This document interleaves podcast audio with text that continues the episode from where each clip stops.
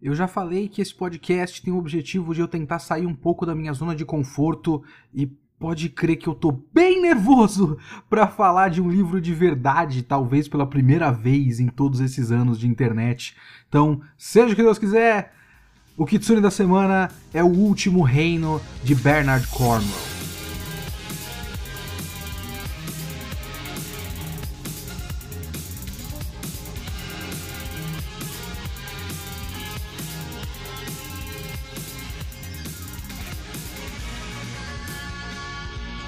Kitsune da Semana é o meu podcast semanal para eu comentar o que eu quiser, do jeito que eu quiser. A ideia é fazer uma review por semana, e pode ser de um filme, um livro, um anime inteiro, ou só um episódio, um mangá inteiro, ou só um volume. Eu vi, eu li, eu quero comentar, é aqui que eu vou comentar. Se você quiser comentar o episódio, me siga no Twitter, arroba leokitsune, ou manda e-mail para leokitsune.gmail.com e não esquece de seguir o podcast onde você ouvir podcast para sempre ser notificado dos novos episódios.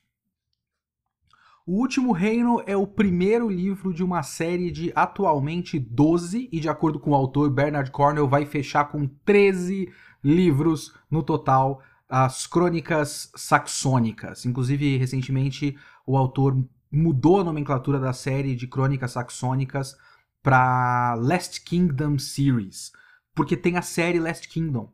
Se você tem Netflix, o que é uma chance muito grande, você pode assistir Last Kingdom. Eu não vi ainda, eu estou tentando pensar se eu dou uma chance para a série e depois eu comento exatamente por que eu estou pensando se eu faço isso ou não. É, mas tem, tem a série Last Kingdom, e como a série talvez esteja tendo algum sucesso, é, ele mudou o nome da série de livros para fazer a relação com a série de TV. Então, se você conhece um pouco do Last Kingdom, você sabe mais ou menos o que é o Último Reino. O Último Reino, o primeiro livro, conta a história de Uhtred. O Uhtred, ele é um menino saxão e na invasão viking da Inglaterra, mais ou menos no, nos anos 800 e alguma coisa aí, o pai dele e o irmão dele, os dois são mortos e ele é capturado pelos vikings e levado para Dinamarca. E depois de ele não ser resgatado por ninguém, ele meio que acaba adotando a cultura e religião viking escandinava dinamarquesa. E o resto da história é o caminho dele de busca por vingança e por retomar a sua terra, ao mesmo tempo que ele tem um conflito cultural religioso por conta da criação da infância dele, da infância pagã dele, em contraste com a Inglaterra é, cristã, porque o último reino, no caso, é o Wessex. O Wessex é o último território inglês não dominado pelos vikings nessa época e é o último território inglês é, cristão, né, da ilha da Inglaterra. Então tem esse contraste entre a cultura viking pagã, Odin, Thor e tudo mais, o cristianismo, a cultura, as diferentes maneiras de, de modos de vida e esse menino no meio disso e a gente acompanha ele crescendo até o fim do livro. Ele é um, um adulto com os seus próprios próprios conflitos. Esse é só o primeiro livro da série.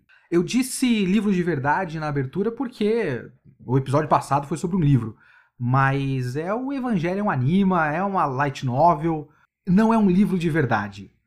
Eu estou fazendo aspas com os dedos mais uma vez, não é um livro de verdade e falar livro de verdade já é um bagulho meio complicado de, já é um debate muito complicado de se ter, porque de qualquer forma, Evangelion anime é um péssimo livro, assim como o outro que eu falei no episódio passado que foi o pior livro que eu já li na minha vida, é No Game No Life são péssimos livros e eu tenho que colocar na conta de livros que eu li na minha vida. E os dois são os piores livros que eu já li na minha vida. Mas tem essa coisa de achar que é uma arte menor porque é uma light novel. E eu sei que isso é uma bobagem, mas isso meio que existe na minha cabeça de qualquer forma.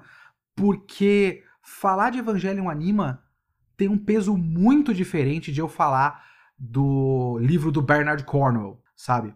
E ainda teria uma grande diferença se de repente eu resolvesse que no próximo Kitsune da semana, no Kitsune da próxima semana, eu fosse falar de, sei lá, de Jane Austen ou de Machado de Assis, que são tipo autores de verdade, literatura de verdade, e não fantasia e, e capa espada e guerra e o caralho a quatro.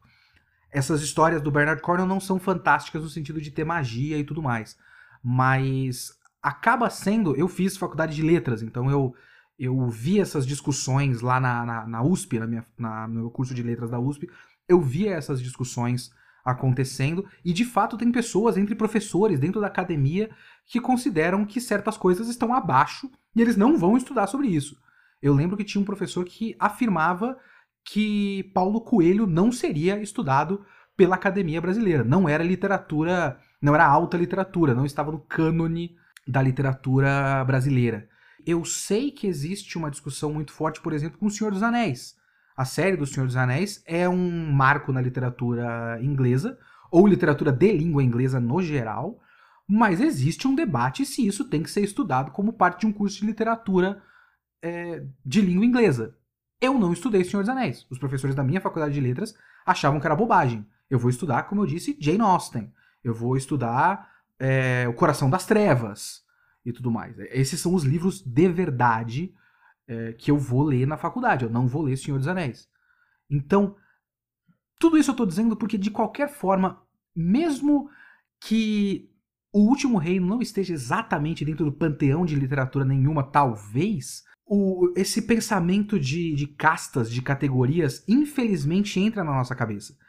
E eu sempre estou falando aqui do, do, no podcast de como eu quero, talvez, falar de coisas que estão um pouco fora do meu, da minha zona de conforto um livro de verdade acaba sendo, olha que bobagem, olha que idiotice, como a cabeça da gente funciona, acaba estando acima de mangá.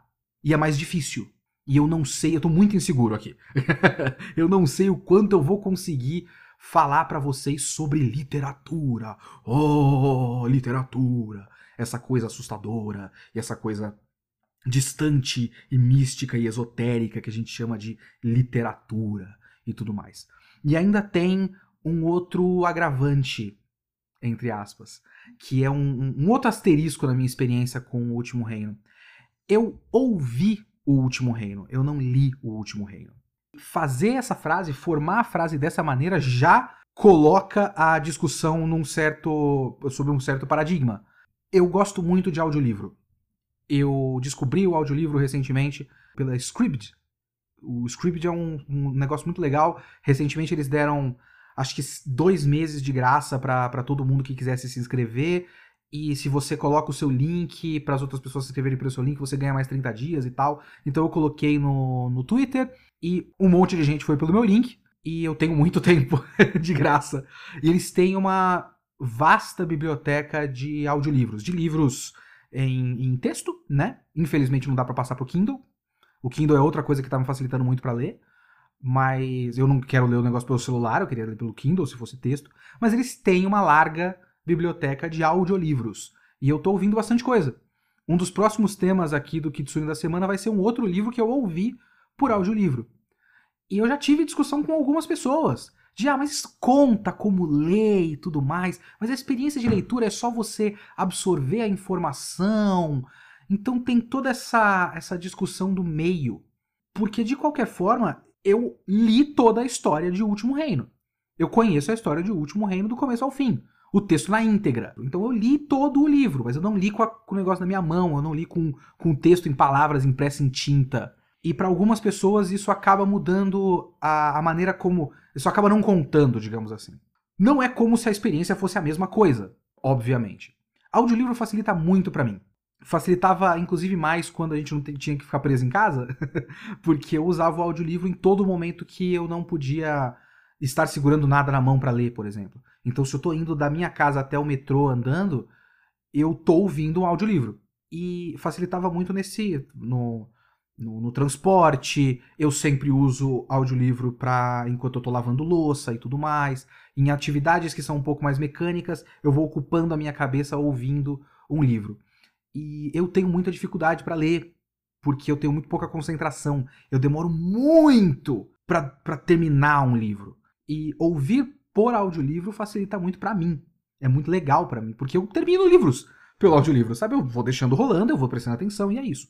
Mas não é como se você absorvesse a informação da mesma maneira. e nem no mesmo no mesmo nível, digamos assim. Quando você não tem uma certa, para mim, por exemplo, quando eu não tenho uma, uma certa familiaridade com a história, às vezes eu acabo perdendo alguns detalhes, porque se você perde um, um, certo momento do que o cara tá falando, porque você de repente pensou em outra coisa e você, o, o audiolivro vira só ruído no seu ouvido, e depois você volta e passa a prestar atenção, você meio que pulou uma página, digamos assim. Às vezes acontece, não tem muito jeito. Eu tenho uma certa dificuldade de gravar personagens que não são tão recorrentes assim, sabe? Por exemplo, no Último Reino tem a filha do Ragnar, que é o viking que sequestra o Uhtred, o personagem principal.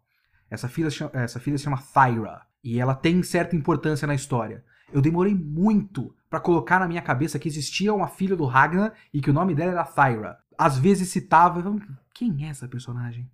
Acaba mudando a sua relação com a coisa. Mas eu ainda considero um ótimo, uma ótima maneira de ler, caso você seja como eu, que demora muito para terminar, que você tem dificuldade de ler, que você não consegue um tempo da sua vida para parar em casa sentado com calma para ler, de repente o audiolivro é uma ótima alternativa para você otimizar essa coisa e usar os outros tempos livres que você tem, os, os gaps entre atividades que você tem, ouvindo o livro é, passivamente e prestando um mínimo de atenção, obviamente. Eu li muitos livros para audiolivro, recomendo, vão para o Scribd, obviamente que o Scribd tem uma biblioteca muito grande em inglês, então eu ouço audiolivros em inglês, Existem alguns audiolivros em português no Scribd. Eu ouvi poucos deles, principalmente literatura nacional. Mas vamos lá, eu recomendo. Se vocês querem começar a usar audiolivro, é uma boa. Enfim, todo esse comentário, muito tempo falando sobre muitas coisas que não tem nada a ver com esse livro, certo? Tem vários asteriscos. É, eu tô inseguro para falar sobre literatura, eu vi esse negócio por audiolivro, uh, ele tá acima de mangá, mas está abaixo do cânone da literatura mundial e o caralho a quatro. Mas vamos entrar em O Último Reino e, no caso, um outro. Ei, caralho, um outro asterisco da, da leitura de O Último Reino. Eu só li mais uma coisa do Bernard Cornwell. Esse é o quarto livro que eu leio dele na minha vida. Os outros três são a trilogia do Rei Arthur, que chama Warlord Chronicles originalmente. Estão entre os meus livros preferidos. Eu simplesmente amo as Crônicas do Rei Arthur. Eu só não reli ainda esses livros porque eu tô sempre me forçando a ler coisas novas para eu aumentar o meu o meu não é o catálogo, né? Repertório. Obrigado, Ana, para aumentar o meu repertório. As Crônicas Saxônicas, ou pelo menos o primeiro livro, é muito parecido com a trilogia do Rei Arthur em muitos aspectos. O Rei Arthur veio antes e ele também se passa antes na história da Inglaterra. Claro que Rei Arthur é um personagem que não se tem exatamente prova se ele existiu ou não. Ele é mais lenda do que figura histórica, mas o Cornell tem uma coisa de pesquisa histórica muito forte e de mesmo fazendo a história do Arthur, que é um personagem para todos os efeitos fictício, ele escolheu um momento na história da, da Inglaterra, colocou o Rei Arthur lá e recontou as lendas arturianas dentro de um momento histórico muito bem pesquisado, com o objetivo de falar uma coisa. Ele tem um ponto nesses livros, que é basicamente o mesmo ponto das crônicas saxônicas até onde eu li. Eu já falei no último podcast que eu não sou um grande fã de fazer essa coisa da comparação demais.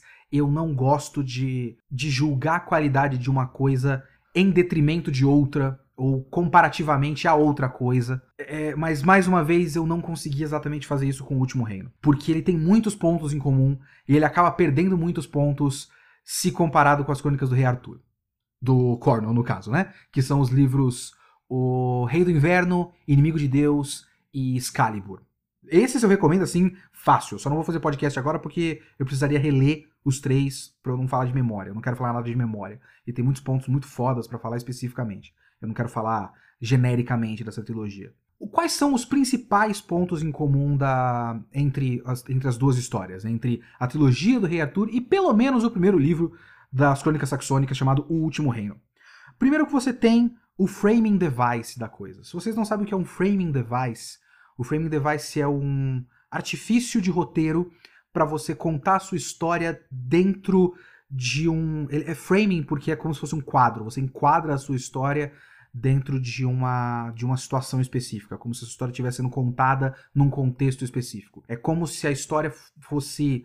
É, você começa a história com alguém abrindo um livro e contando para uma criança na beira da cama. Esse é o framing device. Tipo, olha só, essa é uma história sendo contada por um pai para um filho. E isso muda um pouco o seu ponto de vista da coisa, né? Na trilogia do Rei Arthur, o framing device é o Dervel, né? Ele escreve com F, mas várias vezes, em vários lugares você vê por aí, a pronúncia é Dervel. É o Dervel, que é um, um moleque que cresceu com o Rei Arthur, e você tem essa história contada pelo Dervel velho. E você sabe que ele tem um conflito cultural religioso durante toda a história. Ele é basicamente um, um pagão num contexto de começo, se eu não me engano, de começo de dominação romana na Inglaterra. E no Framing Device você vê que ele é um monge. Inclusive o Dervel ele é também meio baseado num santo. Então essa é meio que a história de um santo, de certa forma. Ele é uma junção desse santo com outro personagem das, das, das lendas arturianas. Então você sabe que meio que um lado venceu no fim de toda essa história o cristianismo venceu. Então ele é um velho monge contando a história para uma menina desde quando ele era criança. E ele também é capturado, no caso, pelos saxões. E ele é criado, ele, ele vira um guerreiro com o rei Arthur e tudo mais. É muito parecido o Último Reino. Você tem o Uhtred contando essa história já velho. Se eu não me engano, fica bem claro ao longo da história que ele acaba ficando cristão, porque tem várias citações dos momentos que ele está contando da, eh, durante a velhice dele, do contexto em que ele está falando aquilo e menções à igreja e tudo mais. Então você sabe que no fim das contas ele vai pender para esse lado, mas ele está contando a história desde quando ele é criança, quando ele estava em Bebenberg e ele é capturado pelos saxões, pelos saxões não, desculpa, pelos vikings, que são pagãos, e ele curte muito a cultura e religião pagã nórdica, mas você sabe que ele vai ficar velho e vai virar cristão. A contragosto? Talvez. Ele é cristão de verdade? Não se sabe. A história é meio que a gente acompanhar o, o quanto essa cristianidade dele, esse cristianismo dele é real ou não. É um framing device muito parecido. É basicamente a mesma coisa. E aí você vem o outro ponto muito parecido com as crônicas do, do Rei Arthur, que é esse personagem ponto de vista. Mas é aí que mora o, o, uma das primeiras diferenças. Porque os dois você vê a história por um ponto de vista dessa, desse moleque que vai crescendo no meio de um conflito. O Dervel na Crônica do Rei Arthur e o Uhtred na, no Último Reino nas Crônicas Saxônicas. Esse frame device que eu falei não é um grande problema. Realmente é só uma maneira de contar a história e também cria expectativa para o futuro. Eu realmente não vejo isso como algo que piore a história. Mas a diferença entre a maneira, entre a função, principalmente, do Dervel e do Uhtred é, um, é uma coisa que faz com que as crônicas saxônicas realmente percam muitos pontos. Nas crônicas do Rei Arthur, o Dervel é apenas um ponto de vista. Ele é um personagem interessante por si só.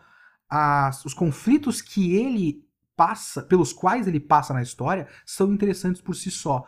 Mas ele é um ponto de vista porque essa é a história do Arthur. O olha para o Arthur de baixo para cima, digamos assim, uma espécie de imagem elevada que ele respeita e adora, porque a gente também vê. Então a gente olha para a história do Arthur à distância, sempre com uma pessoa de fora que tem, que vai criando uma amizade com o Arthur ao longo da história, mas ele é um cara de fora que não exatamente entende o Arthur. Então a falta de entendimento dele do que está acontecendo é a nossa falta de entendimento do que está acontecendo. E o Arthur é fascinante. Fascinante, é um puta personagem. No livro do Bernard Cornwell, no caso. Ele é um baita personagem foda. Falta um Arthur no último reino. Para mim é um problema muito grande.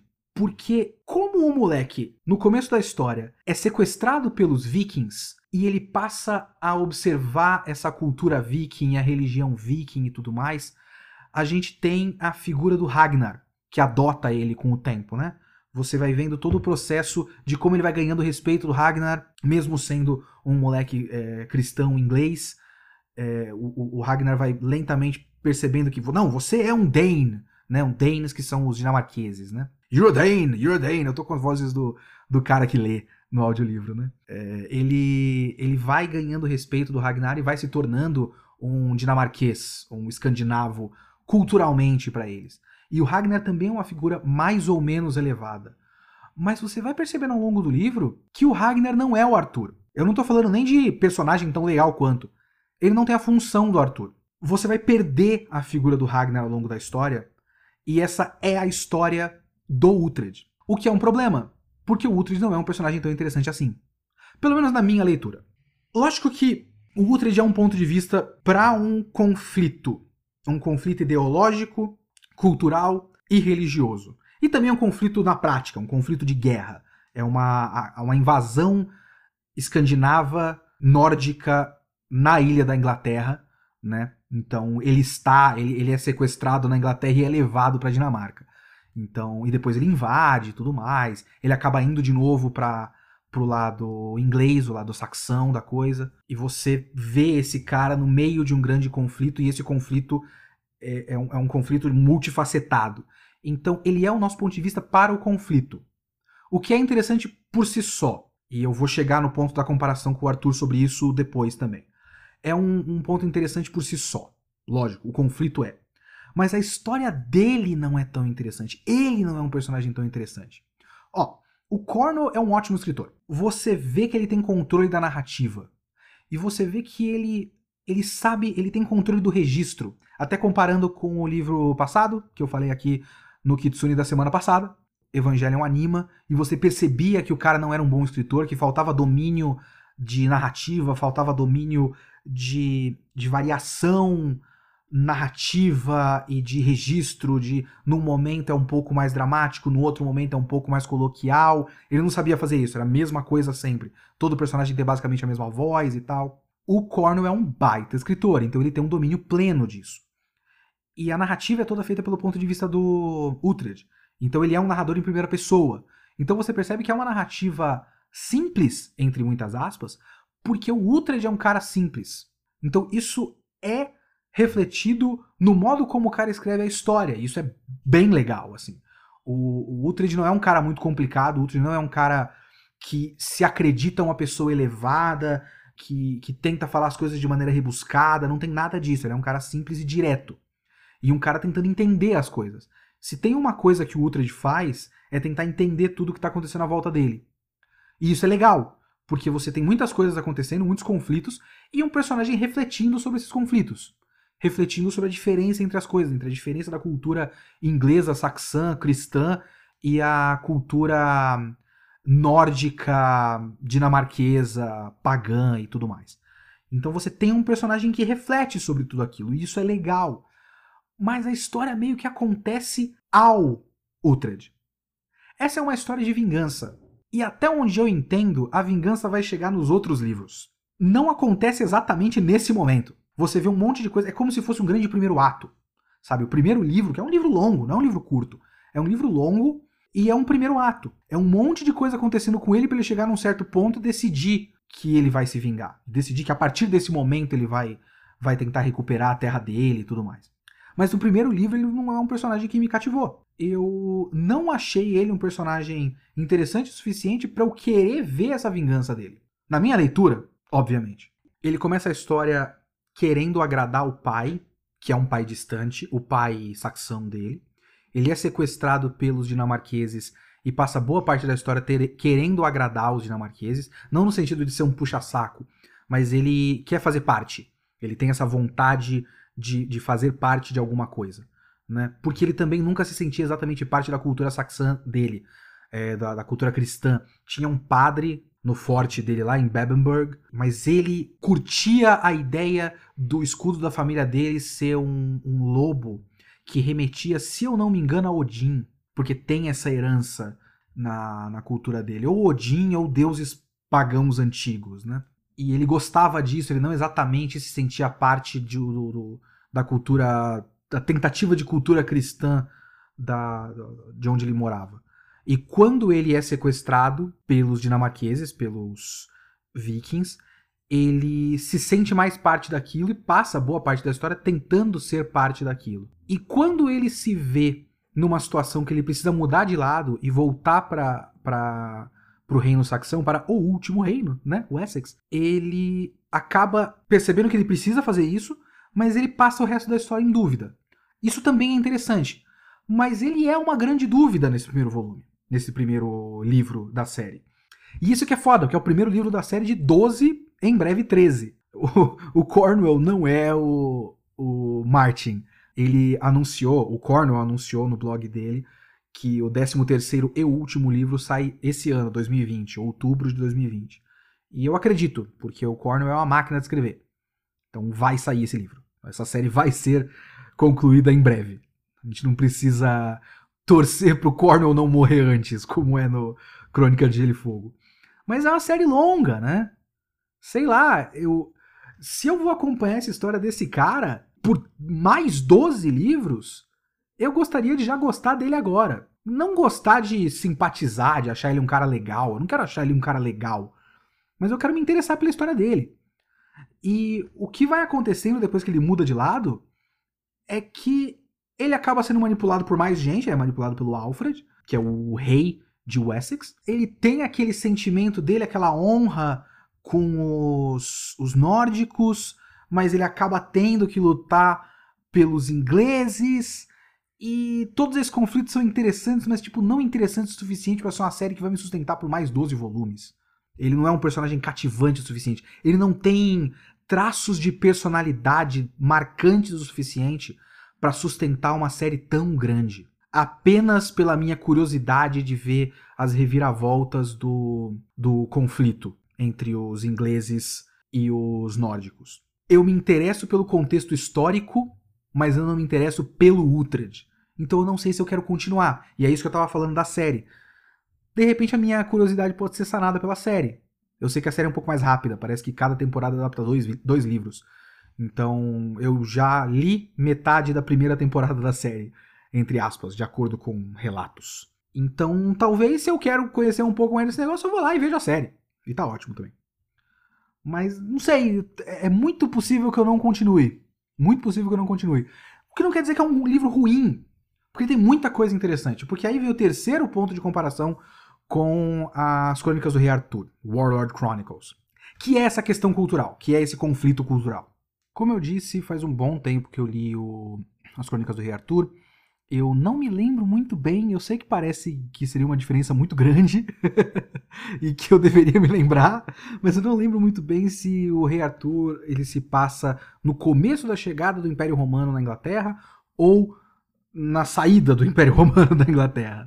Mas ele é um começo do cristianismo na Inglaterra, porque ele é a história do Arthur do quanto os, os reinos ingleses estavam começando a virar cristãos e da relação do Arthur com o Merlin, que quer resgatar os deuses antigos para a Inglaterra. Então você tem o Arthur e o Dervel passando por todo um conflito de o que eles são e o que eles devem ser, e o que é melhor que eles sejam politicamente. Claro que também tem uma outra discussão no Rei Arthur, que é e eu acho isso fascinante, até porque tem o Merlin também, que é um baita personagem foda. Eu preciso reler essa porra pra fazer um podcast. Esse podcast tá basicamente sendo sobre o Arthur. O Merlin é um personagem fantástico, porque ele é um cara que. Ele acredita que ele é um druida. Ele acredita, ele, ele afirma que ele é um druida e que ele faz magia, mas a história é escrita para que nunca fique exatamente claro se, se o que ele fez foi magia ou coincidência. Porque tudo que ele faz pode ser explicado de maneira lógica, mas também é fantástico demais para ter acontecido de verdade. Então você tem, de um lado, o cristianismo e a cultura cristã, e do outro, uma pessoa afirmando que a magia dos deuses antigos é real e provando, vez por outra, provando entre aspas, que é real. Isso é muito legal. No último reino é muito parecido não é uma parte que eu vejo grande problema per se. É muito parecido. É, eu vou supor que o Cornell realmente não gosta do cristianismo. Porque, tanto no, nas crônicas do rei Arthur, quanto nas crônicas saxônicas, todo mundo que é cristão é babaca, o cristianismo é ridicularizado o tempo todo. Eu acho muito engraçado. Inclusive, eu li as crônicas do rei Arthur no auge do Leonardo ateu de internet. Eu só não era mais ateu de internet porque eu não sabia onde escrever essas coisas. Mas no meu coraçãozinho, tudo que importava para mim é que Deus não existe. Eu já fui desses. Eu superei essa fase, né? Mas cada frase do Merlin era, uma, era uma vitória para mim. O Merlin tirava muito sarro do cristianismo. E a gente tem aqui também uma diferença que eu acho que no caso é menos qual é real e mais qual é a melhor, muitas aspas aqui, a melhor cultura. Porque existe um esforço muito grande da história de mostrar, de demonstrar as diferenças culturais, a diferença de comportamento entre os dois povos, sabe? Você tem uma boa parte da história com o Uhtred sendo criado pelos vikings e vendo como é uma sociedade aparentemente mais aberta, onde as coisas são resolvidas na prática, onde as coisas são resolvidas por questão de honra, mas a honra faz sentido e você tem que provar o seu próprio valor, e quando você tem o seu valor provado, ele ele, ele serve, ele fica, ele, ele tem valor, sabe? Não é só alguém te elogia e foda-se. Você cresce como pessoa conforme você tem o seu valor reconhecido pelos seus pares. E a questão amorosa e sexual é muito mais aberta também. Ele tem todo um, um caso com uma moça que eu vou. A Brida! Ahá! Lembrei o nome dela. Eu ia falar pra você que eu esqueci, porque é um problema de, de ouvir por audiolivro. Mas. Não, lembrei, Brida. Se eu não me engano. Agora bateu a dúvida. Enfim. Mas ele tem todo um caso com essa Brida que, se eu não me engano, é resultado de uma invasão. Eles invadem um lugar, essa menina é uma escrava. Não exatamente uma escrava, mas talvez estava sendo criada para ser uma freira, mas ela também não gostava daquilo. E ela é trazida e protegida pelo Uhtred e eles têm uma relação de o que a gente chamaria talvez hoje de uma amizade colorida, porque eles se amam, mas eles têm uma relação muito grande de amizade e eles transam desde a adolescência, né? Talvez fique mais ou menos claro que eles começam a transar com 15, digamos assim. Mas não tem nenhuma ideia de casamento. O casamento não é uma questão importante. Eles estão juntos, ela vai pra batalha com os caras, porque os caras começam a considerar que ela é um amuleto da sorte, e ela quer ir pra batalha, e ela começa a estudar magia pagã também, então ela faz as rezas dela e as, as, as magias dela e tudo mais. Então ela tem a sua própria importância dentro daquele meio, e ela é aceita como um par por todo mundo, e ele não exatamente precisa de nenhum vínculo com ela, sabe? Eles só estão juntos, às vezes eles transam, às vezes não. Quando ele passa pro lado cristão da coisa, em Wessex, você vê que tudo é muito mais calcado em, em dogmas e culpa. Ele precisa casar com alguém, não importa quem, senão ele não vai é, ser respeitado por X e Y. É, também é parte da manipulação do rei Alfred, que vai manipulando ele ao longo da história. Mas é uma questão importante para todo mundo, sabe? Ter que rezar o tempo todo, é, modos, é, a educação na mesa, que ele vê como uma bobagem, porque ele é criado por um, com o pessoal é, comendo na roda e conversando e gritando e tudo mais, mas os modos cristãos são de uma, uma retidão é, e tudo mais. Ele, ele não gosta dos modos cristãos, não é exatamente qual é o Deus que existe de verdade, apesar de ser uma questão abordada sim tem uma parte que é muito interessante. Os caras pegam um padre e falam para ele que vão é, matar todo mundo, alguma coisa do tipo. E o padre começa a contar uma história de um santo que ele ia ser morto num, num pelotão de fuzilamento, digamos assim, de flecha, né? No caso. E, e ele rezou e nenhuma flecha acertou ele porque Deus não queria que, que ele morresse. E é isso que ele ia fazer. Ele ia se voluntariar para ficar na frente das flechas dos nórdicos, ia rezar para Deus, porque isso aconteceu com um santo antes. E aí eles vão lá, apontam as flechas, e acertam um monte de flecha no cara e o cara morre na hora. E aí ele fala como esse esse padre foi depois considerado um santo. E a história que se conta dele, eles pegam a história de como ele rezou para Deus para não morrer e morreu, e contam mais ou menos a história de como ele rezou para Deus e resistiu, qualquer coisa do tipo, e fazem o cara virar um santo. Então fica esse debate. Tá, a gente tá chamando esse cara de santo, ele é importante para nossa religião, mas ele morreu. Nós estamos, nós os nórdicos, né? No caso, o Uhtred sendo um nórdico, nós estamos ganhando as batalhas, nós estamos ganhando território. O que quer dizer que o nosso Deus é melhor. Não é? Então esse, esse debate vai acontecendo ao longo da história. Eu acho até de certa forma maniqueísta, porque pelo menos no primeiro livro tá muito claro pela maneira como o Uhtred conta, obviamente, e nós só temos o ponto de vista do Uhtred, tá muito claro que a cultura nórdica é muito mais legal. é o lugar que ele quer, é onde ele se sente ele mesmo, é onde as relações humanas são mais sinceras e é onde as coisas fazem mais sentido. E ele conta dessa maneira. Obviamente, porque esse é o ponto de vista dele, é isso que ele sentia na época, então ele está contando o que ele sentia na época.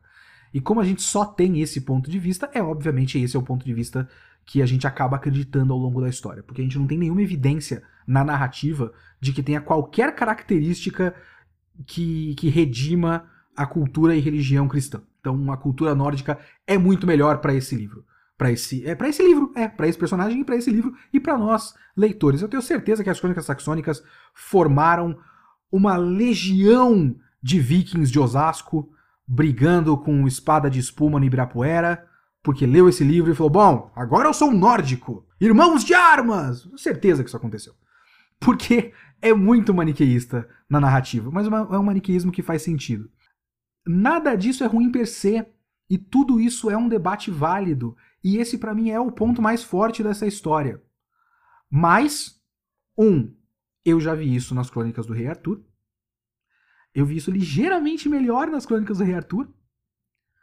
Porque envolvia personagens mais interessantes. Envolvia um Arthur em conflito consigo mesmo, em conflito com a cultura e a política e a religião. Envolvia um Merlin que fazia você duvidar até que ponto aquela história era um romance histórico ou uma fantasia, e envolvia um Dervel ligeiramente mais interessante do que o Uhtred. Aqui, nas Crônicas Saxônicas, você basicamente só tem esse debate. Para mim, do meu ponto de vista, na minha leitura. Porque o Uhtred não sustenta. Eu gostei do livro, parece que não, mas eu gostei do livro, foi uma leitura gostosa, foi uma leitura bacana, porque o Cornwell é um baita escritor, mas eu preciso talvez ou reler as crônicas do Rei Arthur, ou ler alguma outra coisa que seja num outro ambiente e momento histórico. Eu tenho aqui em casa o livro daquele O Arqueiro. Eu preciso dar uma olhada depois o que, que é o Arqueiro. Eu acho que o Arqueiro se passa na França. Então talvez os debates sejam diferentes. Porque esses debates do Cornwell, eles não só fazem sentido para o autor, porque até onde eu sei, ele foi criado numa casa muito rigidamente cristã. E isso deve influenciar, isso claramente influenciou a maneira como ele escreve e os temas que interessam para ele. Então isso não só ressoa com a vida do Bernard Cornwell, aparentemente, como isso é relevante para os momentos históricos que ele está que ele tá retratando nos livros dele. Sabe, é todo o processo de como o Império Romano mudou a Inglaterra, a Grã-Bretanha, aquelas ilhas lá, né, o arquipélago da Bretanha. Como mudou a cultura, como foi o processo de adaptação, a, a resistência de várias culturas, a cultura pagã, a cultura nórdica e tudo mais, como essas coisas foram, foram tentando resistir aos tempos e foram perdendo. Então são debates interessantes. Talvez eu queira um Cornwell que debata outra coisa, que seja num outro momento histórico, num outro lugar. As histórias que se passam na França, ou talvez o próprio Stonehenge, que talvez Stonehenge se passe antes disso, então não tem a ver com cristianismo, não sei preciso ir atrás. Pelo menos Stonehenge, se eu não me engano, é um livro só, o que ajuda também.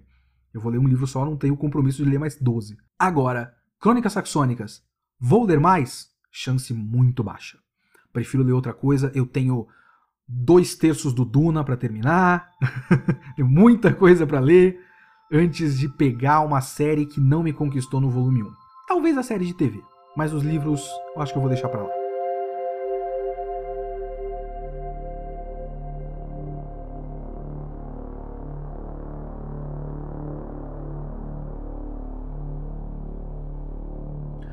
Muito bem, vamos à leitura de e-mails. Muito obrigado a todos que mandaram e-mails esta semana. Foram mais do que semana passada. Eu acho que também tem a ver com o fato de que vocês sabem agora que vão ser lidos. Então vale mais a pena ler, é, mandar e-mail, né? Se tem a chance de ser lido, não só aleatoriamente mandar mensagem para alguém. E eu recebi até o momento 14 e-mails, então acho que dá para ler todos. Eu não tô no, num momento que eu precise ainda cortar e-mail de ninguém. Então eu vou tentar ler todos os e-mails rapidamente para vocês. Vamos lá. O primeiro e-mail foi do Bruno Cunha. Olá, Kitsune, chamo-me Bruno, tenho 16 anos e sou de Portugal. Eu comecei a ouvir o seu podcast e gostei muito. Logo queria saber se você está a pensar em falar acerca de. E aí vai um bagulho curioso. Eu não sei de onde o Bruno Cunha descobriu o meu podcast. Eu não sei se ele conhecia o fato de que eu fazia o VideoQuest antes. Muitos dos temas que ele falou aqui são temas que eu já falei no VideoQuest. Eu não tenho muita vontade de voltar a temas que já falei no VideoQuest, a não ser casos muito específicos. Por exemplo, Hunter x Hunter, não. Devil May Cry Baby, não. Kill la Kill, não. São três que ele citou aqui. Os outros são Mousou Telepathy e Shoujo Shumatsu. E eu não conheço quase nada do Mousou Telepathy, então eu não faço ideia se eu vou querer falar disso ou não, eu não sei. Shoujo Shumatsu eu acho que parece interessante, mas eu não, não vou prometer nada não. Então, nenhum dos temas que você falou, Bruno, nenhum deles está nos planos a curto ou médio prazo para o podcast. Mas muito obrigado, Bruno Cunha, e das suas, dos seus pedidos eu peço perdão, nenhum deles. Agora, esse próximo e-mail já tem um, um, pedido de tema um pouco mais próximo dos meus planos. Eu não sei. Bom, o e-mail dele tá Junior Alves. Gostaria de perguntar se tem intenção de falar algo sobre Akira no podcast. Sim! Tenho! Inclusive, eu estava pensando no começo se eu não fazia o primeiro podcast, é, o, o, Kitsune da semana 1, sobre Akira volume 1. Acabei fazendo sobre Twin Peaks, porque eu tinha acabado de ver o Twin Peaks e o Akira eu teria que reler o volume 1. Mas sim, o Akira tá muito nos planos, assim, para médio prazo, assim. Não é os próximos, eu tenho tipo uns três para frente que eu ainda tô planejando fazer. É, mas talvez o Kitsune da semana 8 seja o Akira já. O próximo e-mail é do Edit. E ele começa com Cusão, na moral, tu é foda. Obrigado, obrigado, obrigado. Ah, tô feliz que você achou um jeito de continuar produzindo e compartilhando seu conteúdo de uma forma mais saudável. Eu também. Ah, a maioria dos seus conteúdos sobre anime e mangá são sobre obras mais profundas. Não acho. Ele coloca aspas no profundas. Não acho que seja, não. Na real, na real, a maior parte das coisas que eu produzi ao longo de todos os 10 anos de internet que eu tenho é sobre o mais normal do normal. Eu falei muito de shonen de porrada ao longo da minha carreira internetica, mas muito. Sabe, você tem uma ideia de fazer um Kitsune da semana sobre obras mais rasas? Tenho, e eu já fiz. o Kimetsu no Yaiba. Não é uma obra profunda. O próprio Evangelho anima, não é uma obra profunda. Ela é baseada numa obra profunda, mas não é uma obra, uma obra profunda. Mas muito obrigado pelo, pelo e-mail, Edit, cuzão, na moral, tu é foda. Próximo e-mail foi do Rodrigo Crispim. Salve Kitsune. Parabéns pelo novo projeto. Muito obrigado. Sempre uma agradável surpresa você produzindo. Eu comprei a ideia de Evangelion por ser um anime de robôs de design foda e fiquei muito encantado com o nível que a história seguiu para um puta debate, o que foi muito próximo da minha experiência com Evangelion, inclusive, devo dizer. Ele continua: Fico triste de saber que Evangelion Anima tenha tirado todo esse peso que é o que faz Evangelion ser Evangelion. Também foi a minha experiência com Evangelion Anima. Um forte abraço, Rodrigo Crispim. Forte abraço, Rodrigo Crispim. Próximo e-mail é do Gabriel Alves. Olá, Kitsune, boa noite. Me chamo Gabriel. Quero comentar um pouco sobre seus últimos dois episódios do podcast, respectivamente Demon Slayer e Evangelion Anima. Em primeiro lugar, queria te parabenizar pela forma como estrutura seus pensamentos nos podcasts. É bastante clara e coerente. Obrigado. Uh, mesmo discordando da sua opinião sobre Kimetsu, ficou perfeitamente claro e novamente bastante coerente a forma que elaborou o porquê você não gostar da obra. Entendo sua leitura, contudo acho que realmente vale a pena dar outra chance para a obra. Eu vou dar outra chance. Eu coloquei no podcast que vai ser que tava lá Demon Slayer volume 1, porque eu vou acompanhar os outros. Então está nos planos a médio prazo o volume 2, o volume 3, em ordem. Eu vou fazer toda a série. Tem só 22 volumes, dá para fazer. Uh, então eu vou dar outra chance. Eu quero eu quero entender Kimetsu no Yaiba. Eu quero entender a relação das pessoas com Kimetsu no Yaiba. Novamente, parabéns pelo excelente conteúdo. Ele depois pergunta se eu me interesso por Beastars. Eu li o volume 1, achei interessante, mas também muito próximo do Último Reino. bacana. Não vou ler o resto. É a minha experiência com Harry Potter, por exemplo. Bacana esse livro 1, né? Tem outros? Tá bom então. Guarda pra você. Mas Beastars é talvez melhor que Harry Potter, eu vou colocar aqui. Mas não quero ler não, foi mal. Não vou, não tenho interesse em continuar lendo Beastars não. Abraço, Gabriel. Próximo e-mail do Jonathan Reis. Ele fala: Olá, Kitsune, tudo bem? Tudo bem. Escutando seu podcast, tem uma hora que você comenta que tudo que acontece em Evangelion original é uma externalização dos conflitos interiores dos personagens. Você já viu ou leu outra série, filme ou mangá realizando algo parecido com isso? Porque estou escrevendo uma história e gostaria de aplicar a ideia de transpor o conflito interior para o exterior também. Se não for pedir muito, teria alguma dica para me dar ou recomendação. Cara, eu falei aquilo do Evangelion original porque eu precisava comentar o Evangelion Anima. Porque o Evangelion Anima, o que ele faz é pegar tudo que tinha significado e tirar o significado. É falar, bom, esse poder, por que, que ele não pode usar o poder de outras maneiras? E ele evolui a coisa pela lógica e não pelo, pelo significado da coisa. Isso não é especial de Evangelion.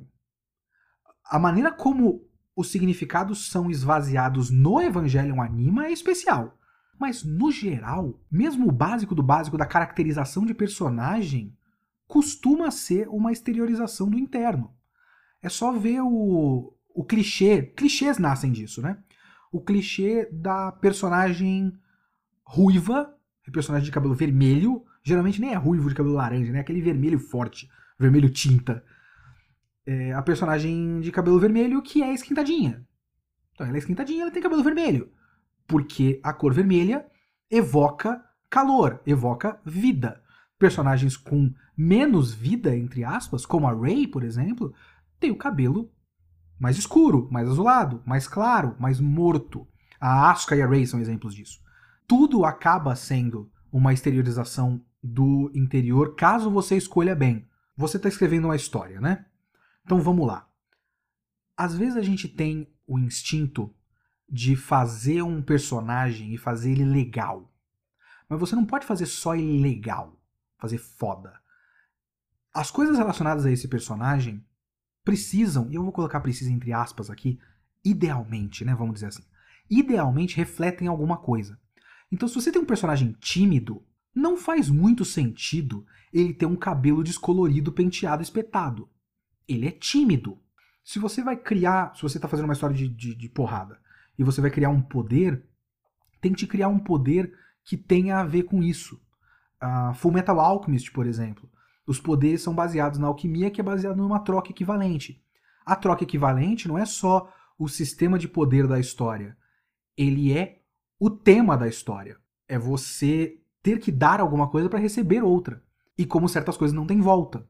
Então, essas coisas precisam fazer um pouco de sentido dentro do que você está fazendo. Então, isso não é incomum, sabe? Até Bleach.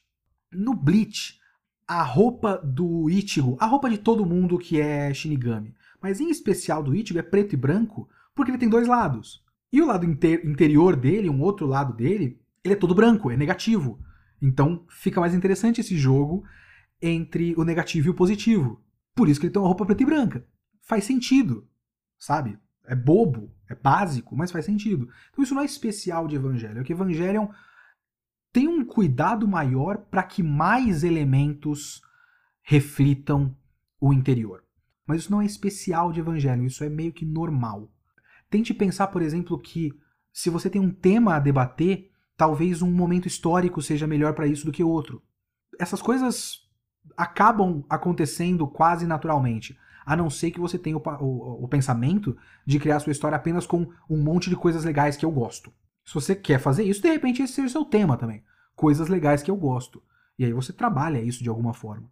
Mas, no geral, essas coisas vão acontecer meio que naturalmente para sua história. Então, não se preocupe, não é místico, não é um bagulho esotérico, um, um, mistério que você precisa fazer um, um, curso e entrar em contato com o seu interior para achar essa verdade em si. É só o, o processo de escolha. Escolha coisas que, façam, que fazem sentido. É basicamente isso. É, e muito obrigado pelo seu e-mail, Jonathan Reis. Só um adendo para o último e-mail é, como eu disse, clichês nascem disso. O que não quer dizer que você precise ser clichê, que você precise cair no clichê. é bom você tentar fazer coisas que façam sentido, que o, o, por exemplo, o design dos personagens reflita a maneira como eles são, mas só fazer isso, substituir a, a criação da personalidade do personagem por, bom, eu coloquei um cabelo vermelho, logo ele é esquentadinho, é, é pobre. O, o, o limiar entre a caracterização que faz sentido e o clichê vazio é uma linha difícil de andar. Sim, é uma linha difícil de andar. Anime faz muito isso. Anime faz isso o tempo todo. Às vezes você vê o personagem e você bate o olho no pôster e fala: bom, esse aqui é esse, esse aqui é o bonzinho, esse aqui é o cara com, com a personalidade difícil, esse aqui é o esquentadinho, esse aqui é infantil. Você sabe. O problema é quando você vai para a história e não tem mais nada. Só tem o básico do, da ficha de personagem. Ah, tsundere? Ok, tsundere. Então ele é tsundere, é assim que ele age, tsundere. Lógico que fazer com que as coisas façam sentido é bom, mas faça mais do que isso também. Até para subverter expectativas. Subverter expectativas é interessante também. É um conselho, esse, esse sim é um conselho esotérico aqui para você. Como fazer coisas que fazem sentido para não cair no clichê? Não sei, boa sorte. É complicado. E-mails do André Plannerer eu concordo completamente quando você falou que as pessoas iriam gostar mais de Evangelion anima do que do original. Vejo isso pelo próprio gosto de uns amigos meus, que como anime perfeito tem como Naruto e Kimetsu, basicamente. O que é meio triste para mim, que tento fazer eles assistirem coisas mais diferentes e com mais coisas para falar. E também vejo os motivos do pessoal não gostar de Evangelion, por questões que eles não tentam entender, como o beijo da Misato no Shinji e pela personalidade dele, que para mim é a melhor coisa de Evangelion. Obrigado pela atenção. Desculpa se foi muito longo, não foi não, cara. Tá tudo bem não tem o hábito de mandar e-mails ainda. Olha só, vai. Mantenha o hábito, mande e-mails para leokitsune.gmail.com, assim como você já fez.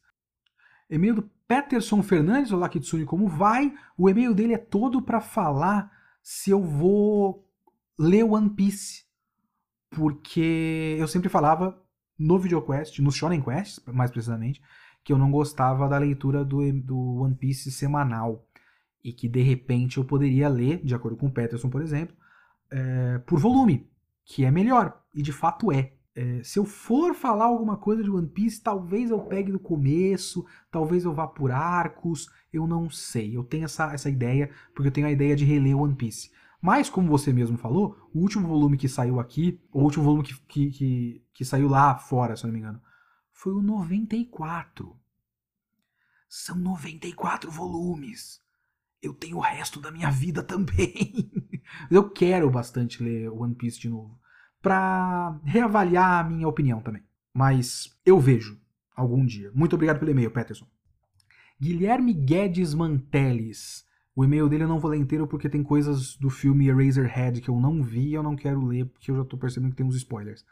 Mas vamos lá. Salve Kitsune, estou curtindo bastante o podcast. Queria comentar algo que meio que abrange de certo modo tanto Evangelion quanto Twin Peaks que é sobre essas obras muito metafóricas.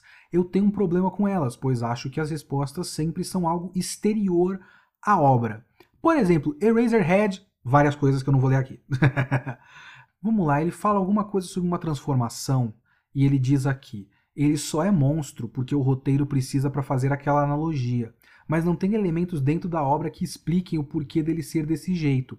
Eu não sei se é certo eu ficar separando a metáfora da obra, mas é algo que muitas vezes me incomoda. Você acha que é possível fazer essa separação e ainda apreciar esse tipo de obra? Vamos lá.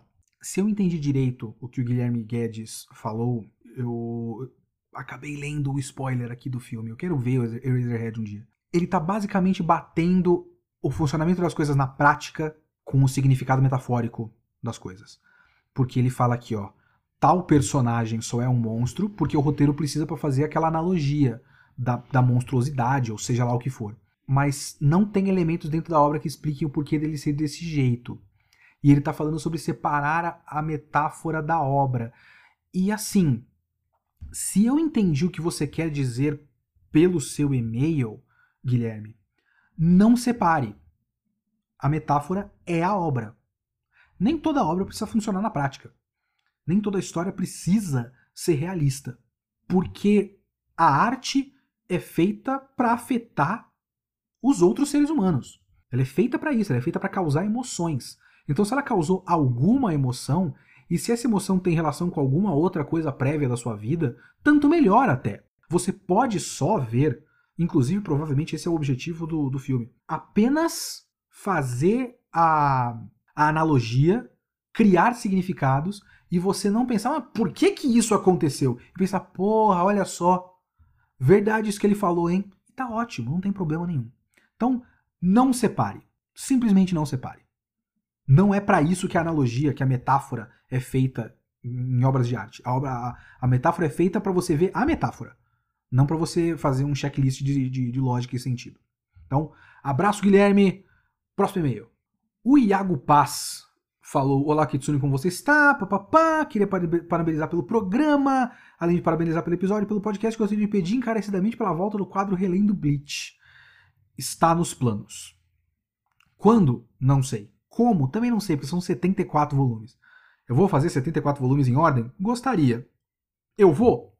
Talvez não, mas eu preciso pensar. Muito obrigado, Iago. Abraço. O Felipe Cetragni mandou um e-mail aqui. Cetrani? Fala, lindão. Primeiro, uma dúvida bobinha: qual é o nome da música que eu tocava no começo dos videoquests?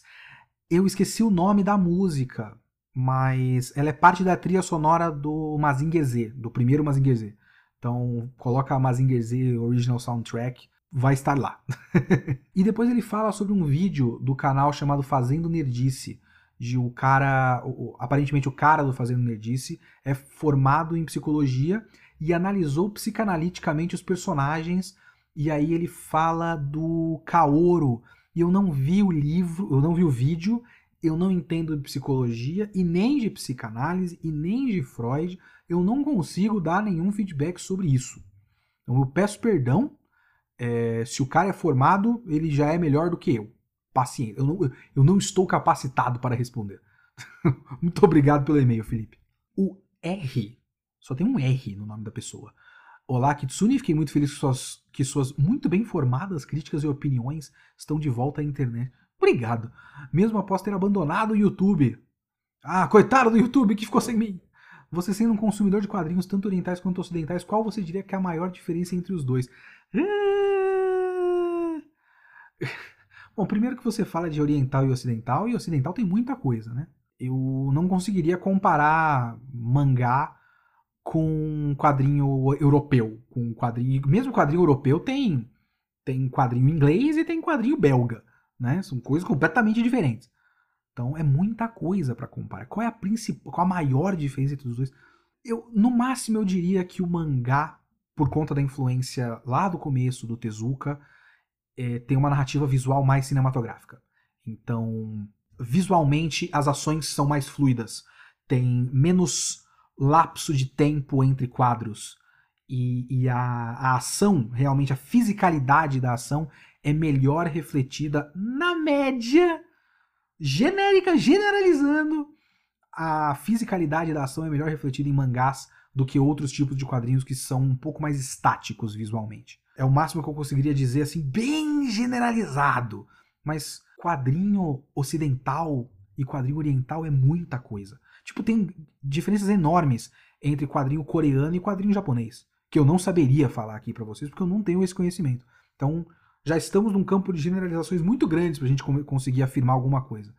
Então, fica aí essa resposta que não é uma resposta. Para o R. Abraço, R. O Arthur Delbu? É isso? Delbo? Acho que é esse a pronúncia do nome dele. Fala aí, Kitsune, me chamo Arthur, sou um grande fã seu, muito obrigado. Te falar, esse podcast é bem massa. Poxa, muito obrigado. Falando na obra original, queria te perguntar quando você assistiu pela primeira vez, o que você esperava do anime e como você o descobriu. Cara, eu não esperava nada, porque foi um cara da escola que falou pra mim é, que passava um negócio na Locomotion e que era legal, e que era super inteligente. E eu não esperava nada. E eu fui ver na Locomotion, ele parecia meio esquisito, ele foi ficando cada vez mais esquisito. Então eu descobri sem nenhuma expectativa e foi: Caralho, olha isso aqui! Isso não é Dragon Ball! Foi isso. Talvez o ambiente ideal. Sem toda uma carga de você assistir vários animes e você ter todo um, um contexto de pessoas comentando esse é o melhor, aquele é o melhor, e todo um histórico de pessoas que existe. Agora, nós já estamos, faz um tempo até, no movimento de reação, que é Evangelion nem é tudo isso. Então é uma coisa que existe. Então se você passa tanto tempo com o Evangelho não é tudo isso, e outro pessoal falando, não, Evangelion, como eu falo, né? Evangelion é a melhor coisa que existe, é o melhor anime da história, cria expectativas demais. A minha experiência com o Evangelion foi quase neutra, e eu achei foda. Então foi assim. Grande abraço, Arthur. E o último e-mail é do Emanuel Savenhago Maziero. Olá, Kitsune, tudo bem? Uh, minha pergunta não é sobre o Anima, mas sim sobre algo que eu pensei quando você citou que as pessoas talvez gostariam mais dessa obra do que do anime original. Por que você acha que muitas pessoas que olham o Evangelion deixam passar batido justamente o mais importante do anime, que é o estudo de personagem? Tive várias experiências do tipo com amigos que viram o anime por minha causa e simplesmente se fecham para essa visão e só dizem que Evangelion é muito louco e sem sentido. Eu não sei se as pessoas passam batido. Evangelho não faz muito esforço para ser literal e para ser entendido, eu acho. Então tem um pouco isso. E muita gente simplesmente não gosta. Porque, para muita gente, eu passei anos da minha vida lendo comentários desse tipo. Você está pensando demais, é só anime e tudo mais. Tem pessoas que engajam com anime desprezando o anime, de certa forma. É uma coisa bizarra. Eu passei 10 anos da minha, da minha vida lendo comentários de isso é só anime. Calma, não precisa pensar tanto sobre isso.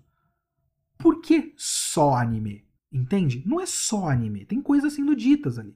Então as pessoas às vezes tentam ver uma obra de ficção deste de gênero, deste tipo, não é que elas não esperam mais ou não, não elas não querem, não estão interessadas em nada mais do que a superfície. É foda de fazer esses comentários porque a gente acaba parecendo ultra snob. Né? Os, os normais, os, o, o rebanho, as pessoas que que não veem mais do que a superfície. Não é exatamente isso que eu estou dizendo, sabe? São maneiras diferentes de ver a coisa. Às vezes você é, assiste anime simplesmente porque você quer passar um pouco de tempo. Às vezes você assiste anime porque você quer se sentir bem. Tem um gênero inteiro de animes, se eu não me engano, chama Iyashikei, que são animes de fazer você se sentir bem.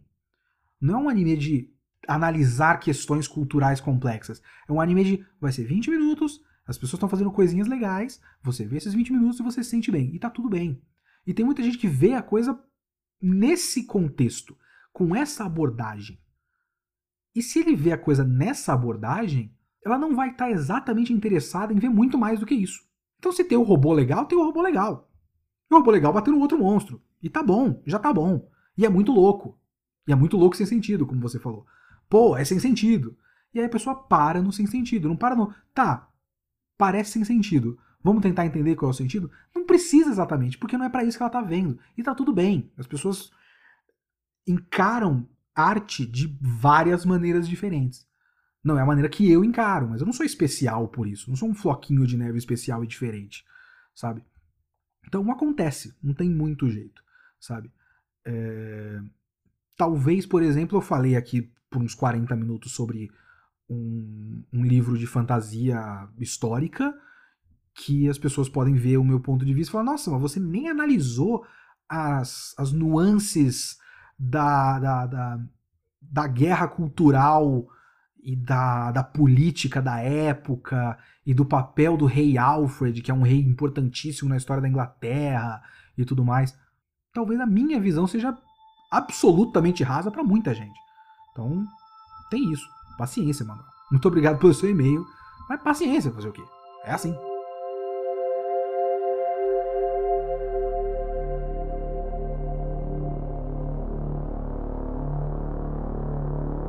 Muito obrigado a todos que sobreviveram a essa leitura de e-mails, porque talvez semana que vem já não dê mais para eu ler 14 e-mails, foi muito e-mail. Foi muito tempo de gravação, inclusive. Eu estou falando há uma hora e meia, não sei quanto tempo vai ficar o, o, o resultado final. Mas eu falei muito, eu estou cansado. Minha garganta está cansada. Semana que vem eu vou falar muito de novo, mas provavelmente eu vou falar muito mais sobre o assunto do que e-mail. Porque o assunto da semana que vem é A Voz do Silêncio, Koe no Katachi, a obra completa, não volume a volume, todos os volumes de A Voz do Silêncio. Muito obrigado, até semana que vem.